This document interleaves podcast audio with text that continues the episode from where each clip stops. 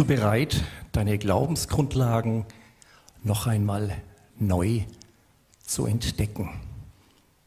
Schauen wir uns das mal an. Wir sind in einer Serie über den Römerbrief.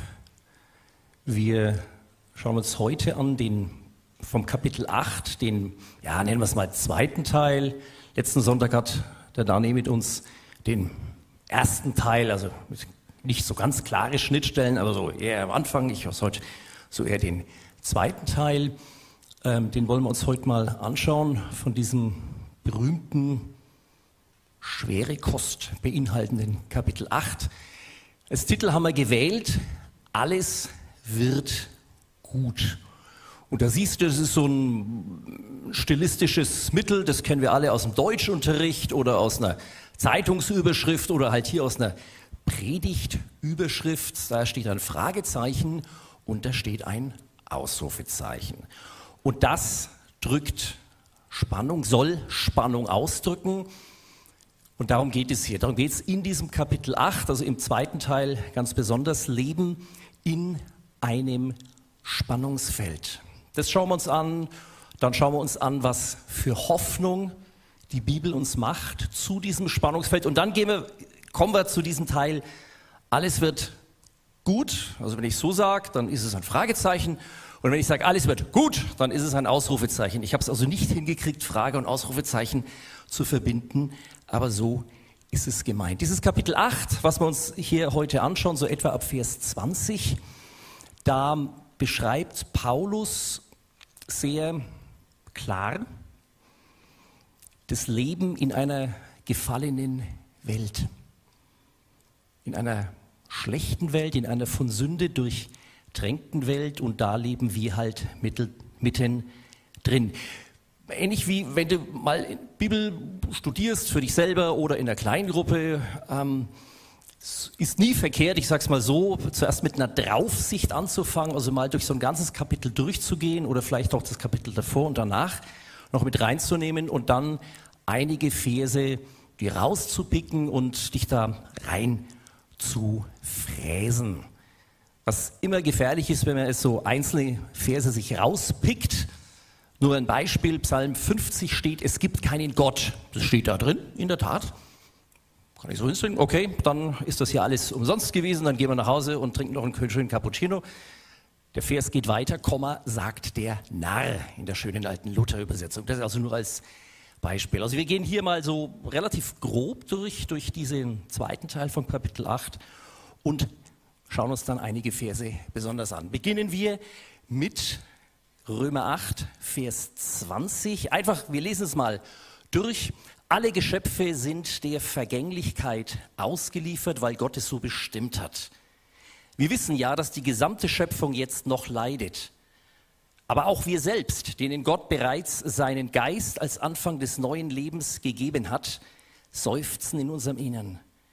Denn wir warten voller Sehnsucht darauf, dass Gott uns als seine Kinder zu sich nimmt. Da ist von Seufzen die Rede, da ist von Vergänglichkeit die Rede, da ist von etwas, von einem Warten die Rede.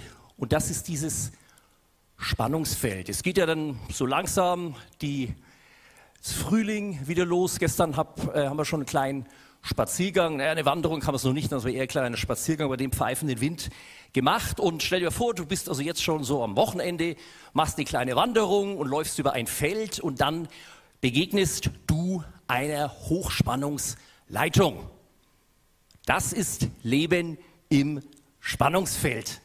Ja, da bist du, da unten stehst irgendwo rum, klein, und dann hast du da so eine riesige Hochspannungsleitung auch noch. Da prallen zwei Welten aufeinander.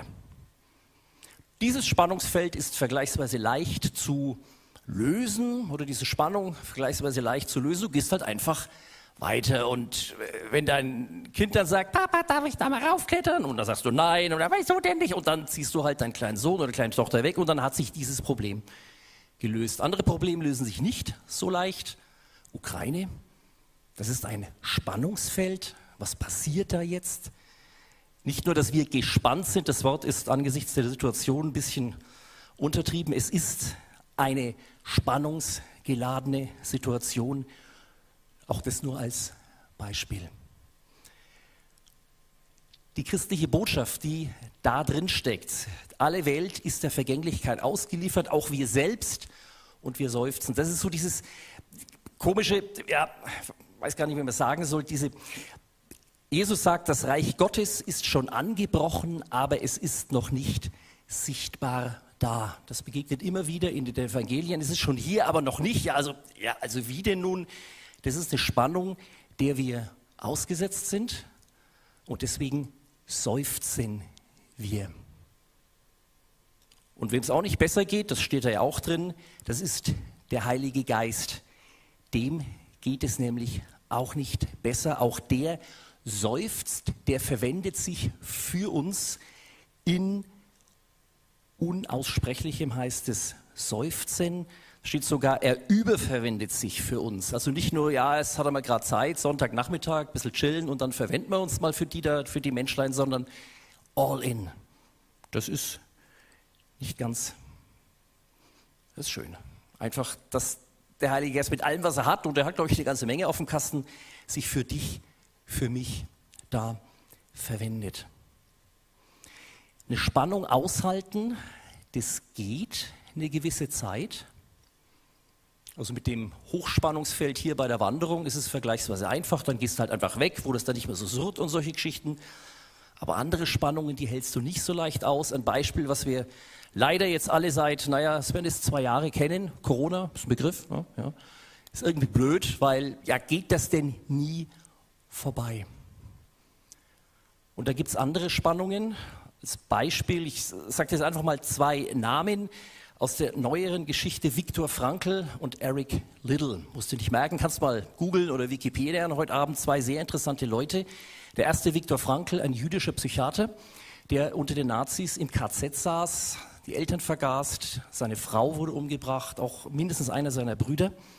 Und Eric Little, das war ein christlicher Missionar, auch ein Sportler, ähm, der wurde auch im Zweiten Weltkrieg in China, der war der Missionar, in ein Kriegsgefangenenlager gesteckt. Also richtig schwere Kost, was ich dir jetzt zumute, als Beispiel Spannung. Und beide haben, Viktor Frankl und Eric Little, haben in diesen Lagern fürchterlich gelitten, fürchterliches gesehen, fürchterliches erlebt.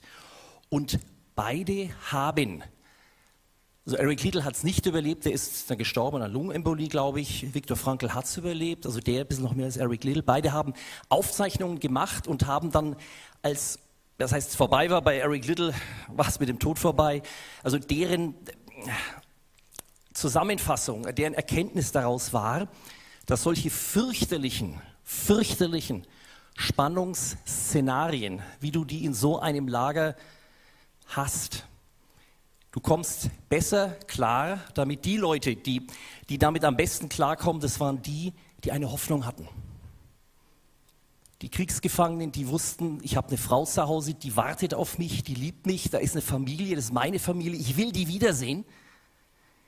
Die hatten mehr als Leute, die sich aufgegeben hatten. Die sind dann auch sehr schnell, also Leute, die sich aufgegeben haben, die keine Hoffnung mehr hatten die dann zuerst psychisch und dann sehr schnell auch physisch zusammengebrochen und gestorben sind. Das ist ein Extrembeispiel, was hoffentlich, hoffentlich steckt das Wort Hoffnung dann schon drin, nie einer von uns erleben wird. Jetzt wieder zurück zu Römer, aber auch mir waren diese Beispiele wichtig, weil sie also weil die halt so, ja so brutal sind, so brutal sind und auch zeigen, zu was Menschen fähig sind, ein Spannungsfeld kreieren, was wirklich mörderisch ist. Dann bist du also in welcher Spannungssituation auch immer. Und das auszuhalten ohne Ziel ist blöd. Das sagt Paulus auch in dem Römerbrief. Da gehen wir jetzt wieder rein. Immer noch im, also die ganze Zeit im, äh, Kapitel 8, Vers 24 schauen wir uns jetzt mal an. So als, ja, Gegenmittel gegen so ein Spannungsfeld. Darauf können wir zunächst nur hoffen und warten, obwohl wir schon gerettet sind. Auch da, Pausetaste, da siehst du auch wieder dieses Spannungsfeld. Du hoffst auf irgendwas, obwohl du schon gerettet bist. Also was für mich dann die Frage kreiert, äh, ja, wie denn nun eigentlich? Ne? Aber steht da halt so. Weiter im Text. Hoffen aber bedeutet noch nicht haben. Denn was einer schon hat und sieht, darauf braucht er nicht mehr zu hoffen. Hoffen wir aber auf etwas, das wir noch nicht sehen können, dann warten wir zuversichtlich darauf, dass es sich erfüllt. Ich habe hier unterstrichen hoffen und warten. Und zwar deswegen, weil das deutsche Wort oder auch das englische Wort hope, das ist so ein bisschen schwach.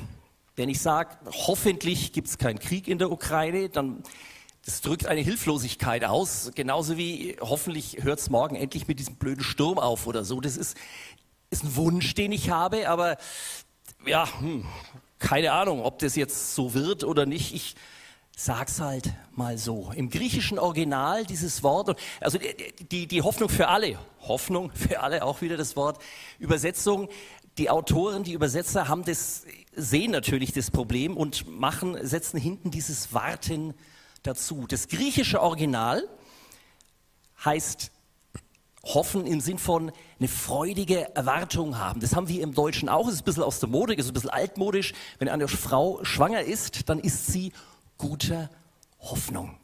Na, ein bisschen alt schon jetzt, aber das ist so, ja, da, da kommt was, ja, da, da kannst du ihn immer, also da ist, uah, da kommt jetzt was und noch, und noch besser, ist das Hebräische. Das hebräische Wort für Hoffnung, Tikwa, musst ihr natürlich nicht merken, das heißt eigentlich ein starkes, starkes Tau. Etwas zusammenbinden. Etwas, was dann richtig solide ist. Ein Tau, was ein Schiff halten kann. Das ist eine Erwartung hier. Ne? Da ist, äh, das Schiff ziehst du nicht so leicht weg. Ein Tau, da kannst du drauf bauen.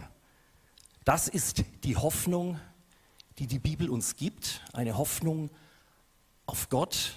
Was das schauen wir uns dann noch weiter an. Also nicht nur so, hm, ich hoffe es mal und hoffentlich und ich glaube schon oder ich glaube nicht oder, sondern so, sowas ist das. Das ist dieses, was eigentlich das Wort Hoffnung meint. Ausgestattet mit diesem starken Tau. Stell dir vor, du wärst so stark, du könntest so ein Tau die ganze Zeit mit dir rumschwimmen, weißt, das ist das ist meine Hoffnung, das, das habe ich, das, das hab ich jetzt schon mal. Ne?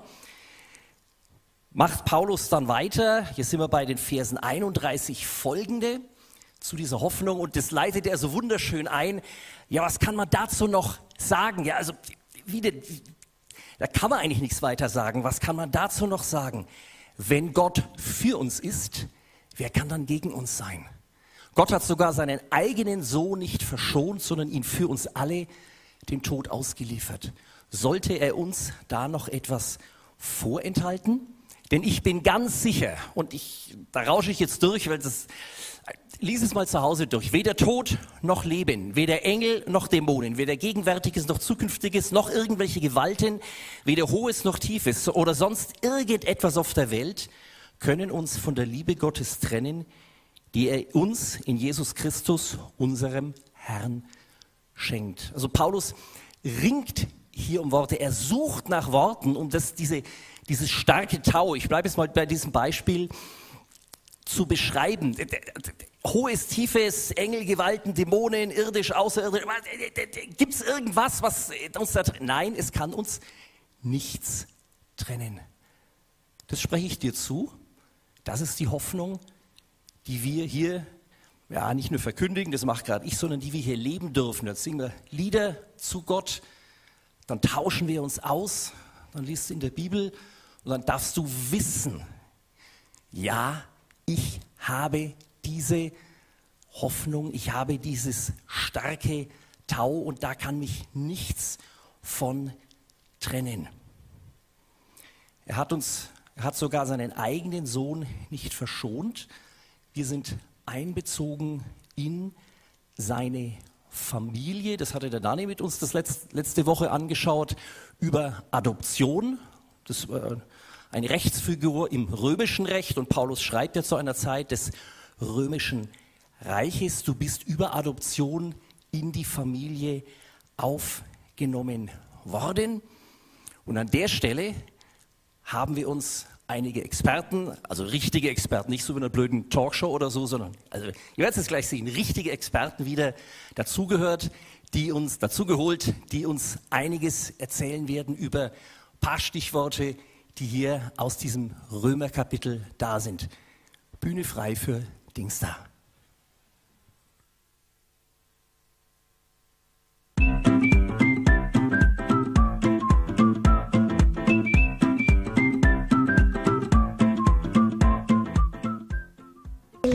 Menschen zusammen. Mama, Papa, Kind, Baby. wenn man zusammen ist.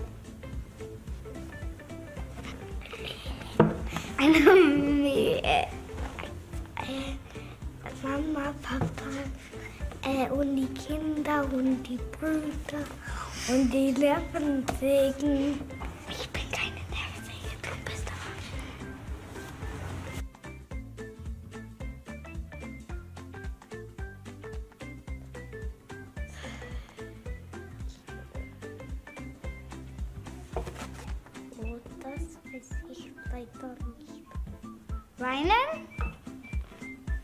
Äh, traurig sein? Ähm, wenn man so macht. Hm,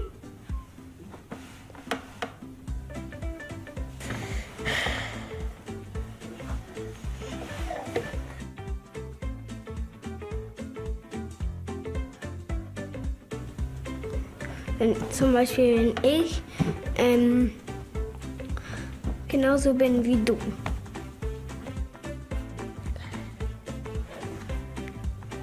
Mal, der Schrank sieht so aus wie der Schrank.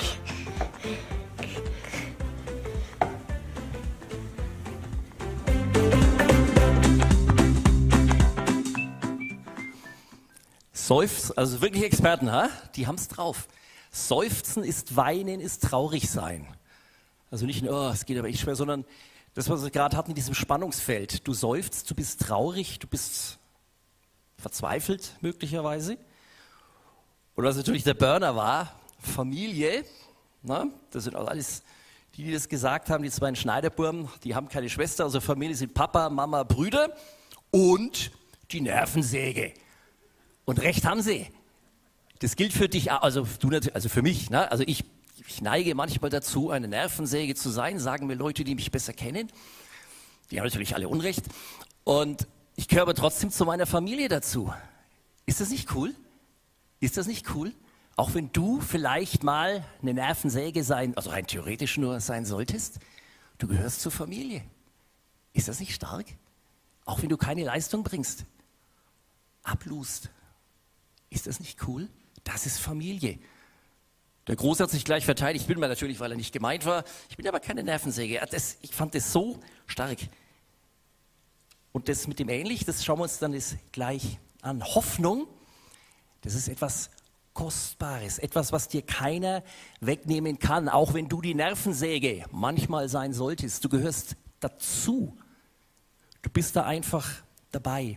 Hoffnung, ich habe es verglichen mit diesem starken Tau. Ich fand das einfach so stark von dem hebräischen Wort her. Hat einen Nachteil, so ein starkes Tau wiegt eine ganze Menge und ist dann auf dem Bild, wie lang war das? Ich kann schlecht schätzen, 20, 30 Meter.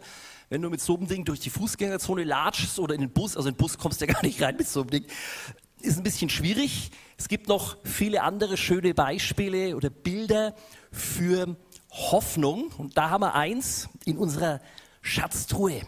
Mein Schatz. My precious. Ha? Lauter Gold. Lauter Gold. Nehme ich dann später mit heim, ist meine Gage für heute. Hier, ne? lauter Bit, Bit, sind das Bitcoins? Sieht so ein bisschen aus wie Bitcoins. Gold. Gold, na, Bitcoins ist auch schon schlecht. Also auch wieder zum Seufzen, weil Bitcoins nicht mehr so viel wert sind jetzt. Da hast du Gold. Das ist wertvoll. Es hat, als, hat allerdings einen Nachteil. Wenn das so hier, das liegt da drin oder liegt in meinem Schließfach in irgendeiner Bank oder so, ja, was mache ich damit? Wenn ich Hunger habe, ich beiße es nicht rein, soll er noch verwendet werden. Ja, so.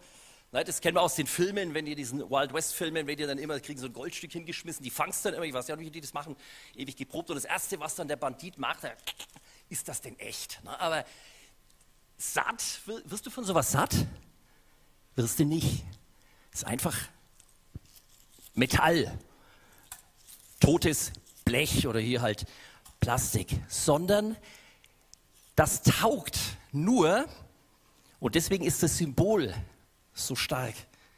Hat mich total, war eine Idee von der, von der Sarah, war total stark mit dem, mit dem Gold da zu arbeiten. Das taugt nichts, wenn ich das irgendwo wegstecke. Ein Schließfach, es gibt mir vielleicht ein bisschen Sicherheit, aber das macht mich nicht satt, sondern ich muss es gebrauchen. Ich gehe damit auf den Markt und kaufe mir was auch immer, Kartoffeln und dann mache ich mir schön Kartoffelbrei oder ich kaufe mir ein Glas Milch oder ey, du weißt, was ich meine. Ich muss das einsetzen. Und das passt super zur Hoffnung, weil wenn ich Hoffnung nur aufbewahre in so frommen Runden wie hier und in meiner Bibel und dann schlage ich die mal auf und sage, ah, hm, ist ja sehr interessant oder die Predigt war cool oder der Worship war auch oder war nicht so cool. Geschenkt. Ich muss das verwenden. Ich muss davon Gebrauch machen. Lies vielleicht mal das Gleichnis von den anvertrauten Talern. Lukas, nee, Matthäus steht glaube ich. Na, wenn du das einfach nur irgendwo wegspeckst, bringt es dir nichts. Du musst damit arbeiten, du musst mit dieser Hoffnung, oder du darfst, nicht müssen, du darfst mit dieser Hoffnung arbeiten, du darfst wie so ein Muskel trainieren. Du darfst diese Hoffnung, die wir haben, dieses, bin ich wieder bei dem starken Tau, du darfst das trainieren. Und jetzt haben wir so den großen Überblick durch das Römer Kapitel 8 durch und kommen noch zu zwei Versen und da wollen wir uns jetzt reinfräsen. Das sind so die, also ziemlich in der Mitte stehen die so die bekanntesten, wenn man so will, Verse 28 und 29 habe ich jetzt mal genommen. Das eine aber wissen wir. Wer Gott liebt, dem dient alles, was geschieht, zum Guten. Das gilt für alle, die Gott nach seinem Plan und Willen zum neuen Leben erwählt hat. Was steht denn da drin? Das geht los mit das eine, aber wissen wir. Das ist also noch viel mehr als hoffen oder erwarten oder freudig sein oder starkes Tau. Das ist Wissen. Er weiß es. Das ist positive Kenntnis. Und die Sachen, die da drin stehen, das ist wie so, wie so ein Brennglas. Jetzt dieses ganze Kapitel 8 eigentlich zusammengefasst. Da heißt es, wer Gott liebt, dem dient alles, was geschieht, zum Guten. Ich habe dazu geschrieben, im Original eigentlich, dem wirkt Gott alles zum Guten zusammen. Da wollen wir uns mal drei Sachen anschauen. Das ist so ein Reinfräsen in so einen Text jetzt. Alles, was geschieht, steht da. Das heißt, alles. Gute Sachen, schlechte Sachen, alles, was geschieht, das kann auch Christen geschehen. Es ist nicht nur bei bösen Menschen so, dass geliebte Leute aus der Familie rausgerissen werden wegen Krankheit, Unfall oder irgendwie, natürlich auch bei Christen. Christen werden arbeitslos, Christen lassen sich scheiden, Christen, entschuldigt das Verb ist verrecken wegen irgendeiner fürchterlichen Krankheit in irgendeinem Krankenhaus. Das passiert uns auch. Und das können eben alles, was geschieht, das können auch böse Dinge sein. Böse Dinge, also äh, klassisches Beispiel auch aus, aus den Evangelien ist die Auferweckung des Lazarus. Kannst auch mal lesen, im Johannesevangelium steht das, Lazarus ist gestorben, Jesus kommt und weckt ihn auf, aber bevor er das macht, weint er fürchterlich über den Tod, weil Tod schlecht ist. Tod ist etwas Schlechtes und genauso wie du leidest, wenn ein lieber Freund, ein lieber Angehöriger gestorben ist, fürchterliche Tragödie, weint, leidet auch Jesus über den Tod seines lieben Freundes Lazarus. Der denkt sich nicht, ah wunderbar, jetzt kann ich all den Posten hier mal zeigen, was ich so richtig drauf habe. Jetzt machen wir mal eine schöne Totenauferweckung. Sondern der heult einfach hemmungslos. Böse Dinge, Tod, Krankheit, das sind böse Dinge, das ist nicht irgendwie so wegfabulieren, das ist auch eine ernste, das ist eine wichtige Sache. Es gibt böse Dinge und die sind auch böse. Und wer Gott liebt, dem dient alles, was geschieht, zum Guten. Oder richtiger, dem wirkt Gott alles zum Guten zusammen. So ähnlich wie, also ich kann nicht stricken oder häkeln, also einer, der so das dann zusammenwirkt, wieder zusammenfindet. Nicht die Dinge regeln sich, sondern Gott macht das. Dein liebender Vater, was auch wieder Teil dieser Hoffnung dann ist. Und das gilt, das, da geht es dann weiter im Text, Vers 8, auch die hier nicht nur einen Vers rauspicken, sondern jetzt geht es weiter, dann Vers 29. Das gilt für alle, die Gott nach seinem Plan und Willen zu neuem Leben erwählt hat. Das gilt für alle, die er erwählt hat, damit wir, die er auserwählt hat, wie es hier steht, der ist nach seinem Willen auch dazu bestimmt, seinem Sohn ähnlich zu werden. Und hier zwei Sachen noch und dann wollen wir da schließen. Dieses auserwählt. Wir überlegen gerade, ob wir vielleicht mal eine Session machen an einem Sonntag über die Vorbestimmungslehre, was das eigentlich genau heißt. Das ist hier so ein kleiner Teil davon, auserwählt. Bin ich denn auserwählt? Und das kann ich dir zusprechen, wenn du Gott liebst, dann bist du auserwählt. Das ist ja vielleicht blödes Beispiel, so wie, was weiß ich, bis acht Jahre, also als ich acht Jahre war, dritte, vierte Klasse, Fußball in der Schule, dann wurden also zwei Mannschaften gebildet und dann die größten Kerle damals, die besten Fußballer, der vielleicht im Verein war, ich war da nie und war nie so gut im Fußball, also dann war es der Tim und der, und der Marco und die durften dann ihre Mannschaften wählen. Ne? Also jeder, der das, die meisten werden es kennen. Und dann stehst du dann da drin und neben dir dann also andere Jungs oder Mädels und dann wird der Kreis immer kleiner, weil die Besten gehen natürlich zuerst zum Tim und zu Marco und am Schluss bleibt dann vielleicht der kleine Dirk übrig und darf auch irgendwo mitspielen. Oder ein paar Jahre später, dann bist du nicht mehr acht, sondern bist 16, bist in der Tanzschule. Damenwahl oder Herrenwahl. Wann werde ich und werde ich von der Hübschen oder von dem Coolen oder bleibe ich hoffentlich nicht bis zum Ende übrig? Wann werde ich auserwählt? Und das Schöne ist, Gott will, dass du auserwählt bist. Gott will, dass alle Menschen gerettet werden. Steht im 1. Timotheus steht das drin. Also du bist schon in der Fußballmannschaft als irgendwie hängender Sechser oder keine Ahnung, wie das heute heißt. Und Tanzpartnerin hast du auch schon. Also du kannst dieser Auswahl hier an der Stelle im Römer, also da beim Römer ist es total schön zu sehen, dieser, also ich sage nur so, dieser eine Teil von dieser Vorherbestimmung, das ist eine Sicherheit, die Gott dir da gibt. Du bist schon auserwählt. Du bist schon auserwählt und du sollst Gott immer, du sollst seinem Sohn immer ähnlicher werden. Dafür sind diese Schwierigkeiten da, mit denen wir konfrontiert sind. Und auch das haben unsere Experten so schön gesagt, ähnlich nicht nur, dass ich irgendwie so aussehe wie der, sondern ich weiß nicht, ob das, das war der Kleine mit der Brille, ich bin wie du. Das ist dann auch von der Art. Das ist nicht nur die äußere Erscheinung, dass ich vielleicht die richtigen Gebete hier sage und, und, und solche Geschichten. Geht es gar nicht darum, überhaupt nicht, sondern dass ich von meinem Charakter immer mehr werde wie Jesus. Und schließen werden wir, jetzt gehen wir wieder ganz zurück zum Anfang vom, von diesem Römer Kapitel 8. Ich bin ganz sicher, dass alles, was wir in dieser Welt erleiden, nichts ist verglichen mit der Herrlichkeit, die Gott uns einmal schenken wird.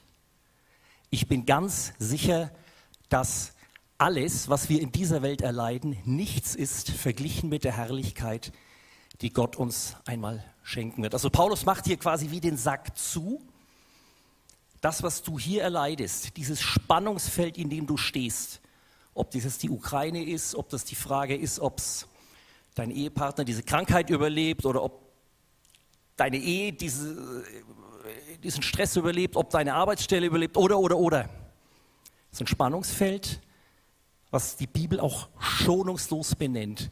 Böse Sachen sind böse Sachen. Aber dass wir eine Hoffnung haben, ein starkes Tau, einen Schatz, der deutlich mehr ist. Und dazu möchte ich dich ermutigen, dass du diesen Schatz nimmst und davon Gebrauch machst.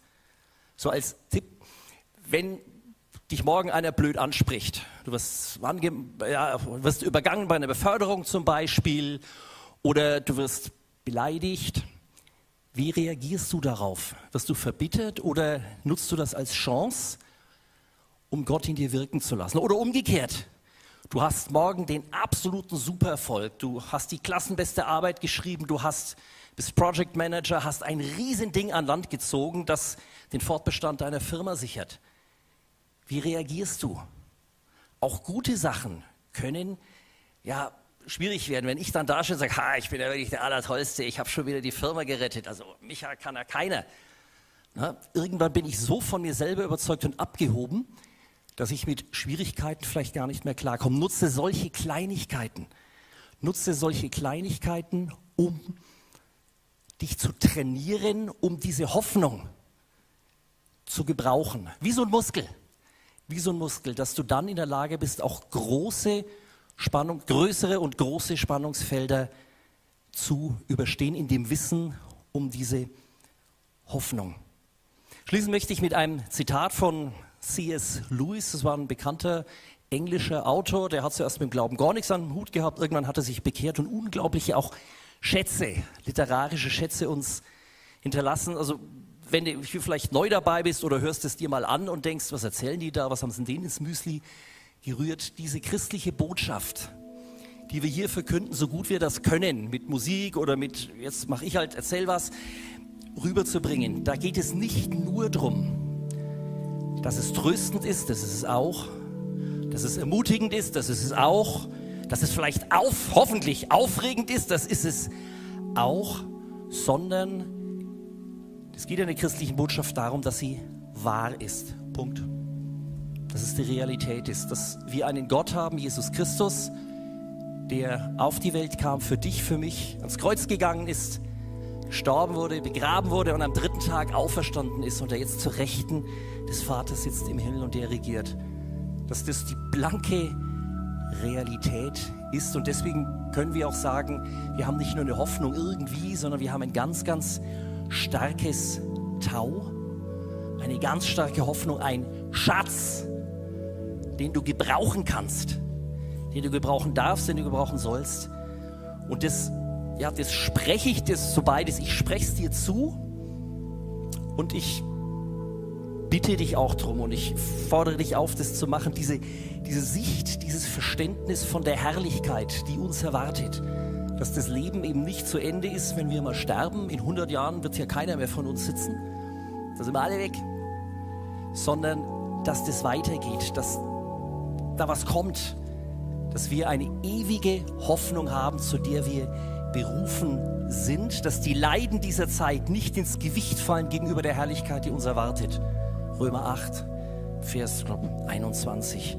Das spreche ich dir zu und ermutige ich auch dazu, dass du mit dieser Sicht durchs Leben gehst, morgen, Montag wieder und Schwierigkeiten, sowohl die negativen, du wirst bei der Beförderung übergangen, zum Beispiel kriegst eine schlechte Note, solche Sachen, oder aber auch diese super Erfolge, die genauso gefährlich sein können, weil du dann irgendwann vielleicht überschnappst.